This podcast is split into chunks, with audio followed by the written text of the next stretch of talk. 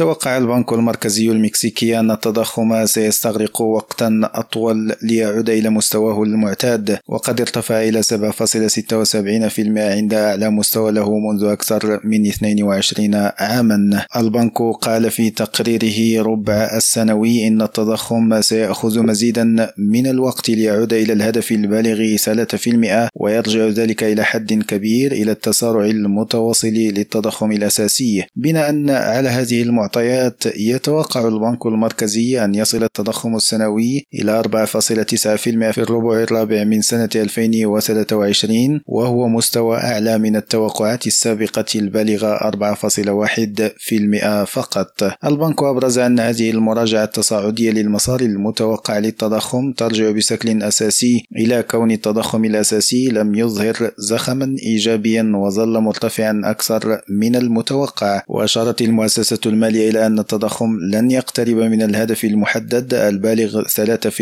إلا بحلول الربع الرابع من 2024 أي بعد ربع كامل من التوقعات السابقة. عماد حقير راديو مكسيكو.